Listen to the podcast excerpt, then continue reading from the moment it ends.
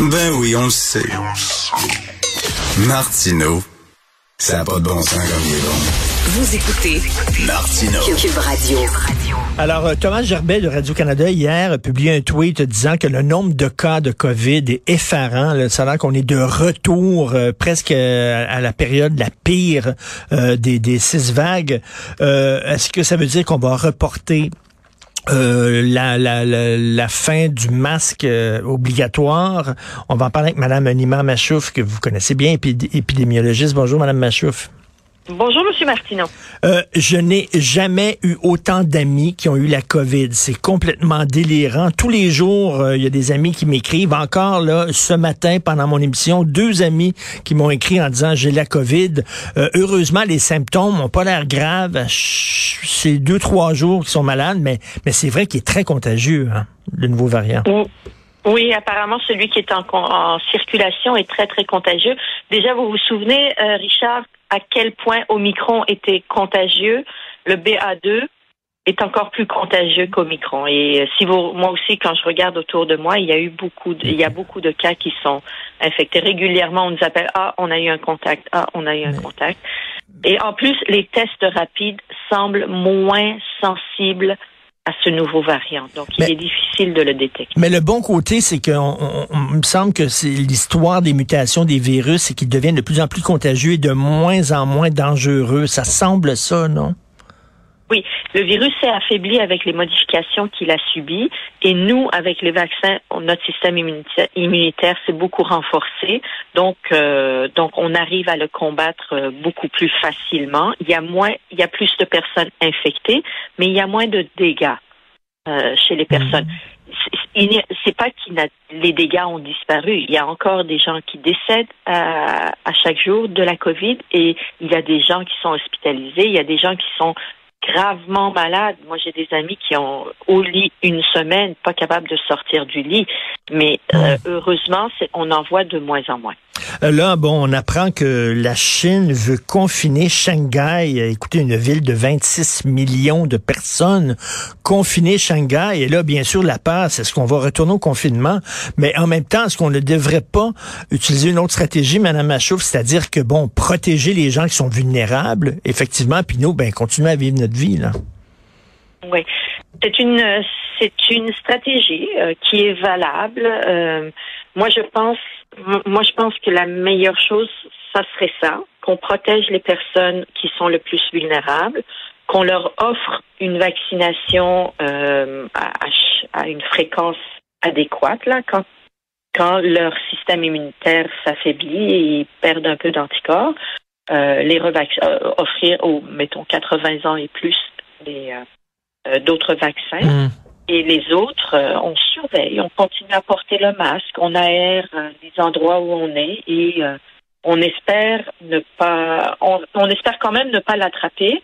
Mais l'autre bonne nouvelle, c'est qu'avec euh, la protection que nous confère le vaccin, on semble développer moins de Covid longue avec, Ah les, oui? nouveaux, avec les nouveaux variants. Donc ça, c'est un, c'est un, euh, une bonne nouvelle. Donc, s'il y a moins de COVID longue, s'il y a moins de personnes qui décèdent de la COVID, s'il y a moins de personnes qui sont hospitalisées, s'il y a moins de personnes qui développent des formes graves de la maladie, ben, euh, on, on- c'est- à cause de ça qu'on va commencer à vivre avec. Puis on n'a pas le choix. Pourquoi la Chine veut confiner? C'est que nous, on a vécu deux ans de confinement. Eux, ils n'ont pas vécu deux ans de confinement. Eux, au tout début, ou eux, au tout début, ils ont fait du confinement. Ils ont rayé le problème. Tous les visiteurs, tous, tous les voyageurs qui rentraient en Chine étaient testés et on les mettait à l'écart s'ils étaient positifs. Et le reste, ils vivaient leur vie, ils faisaient leur vie. Et dès Mhm. qu'ils voyaient qu'il y a, eux, ils ont utilisé la stratégie zéro Covid.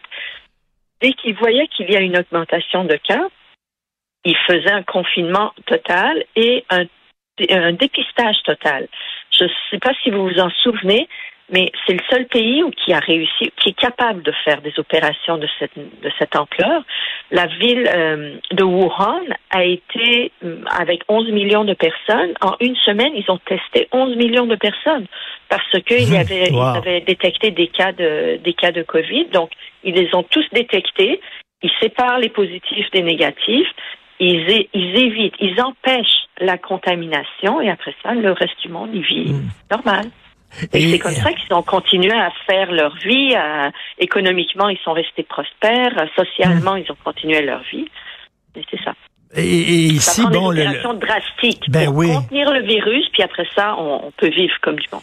Ici, le gouvernement semble s'en remettre euh, à la bonne volonté de tous et chacun de continuer à porter le masque. Euh, euh, cela dit, je suis un peu sceptique que les gens vont continuer à le porter si euh, on, lève l'obligation de le porter parce que vous savez comment c'est au Québec, l'hiver est très long, bientôt ça va être le printemps, ça va être les belles températures, on a le goût de retrouver une certaine liberté. Oui. Euh, moi, je pense que le gouvernement doit continuer à le recommander, Mhm. Mm, le rendre obligatoire dans les transports en commun. Les gens vont, les gens sont très serrés, peuvent être très serrés dans le transport en commun. Puis c'est pas, on, on passe pas notre journée dans le dans l'autobus ou dans le, le, le wagon du métro là. On a quoi maximum une heure de temps porter. On est habitué à porter le masque, donc c'est pas un grand effort. C'est pas un effort considérable. Puis euh, plus on va aller vers euh, des températures plus clémentes, ben on va garder les fenêtres ouvertes, on va faire des activités Ouais. à l'extérieur. Donc le risque va être va être déjà moins, mais il faut que les gens soient sensibilisés à cette façon de transmission par l'air et, et s'occuper de ça. Si on s'occupe de ça, déjà on diminue beaucoup les euh, la, la contamination et on peut se permettre de faire des activités dans des environnements un peu moins dangereux. Vous avez vu, ils ont trouvé un, un- variant qui est typiquement québécois qui est présent nulle part au monde. On a notre, notre propre variant au Québec. Et est-ce que vous êtes contente, Mme Machouf, parce que le 29 mars 2022, on vient d'annoncer, Mme Machouf, qu'il n'y en aurait plus de problème dans le système de santé. Tout est réglé à partir d'aujourd'hui. Êtes-vous contente? J'ai hâte de voir le résultat. Je suis contente de voir que le gouvernement semble avoir la volonté de, de, de régler les problèmes.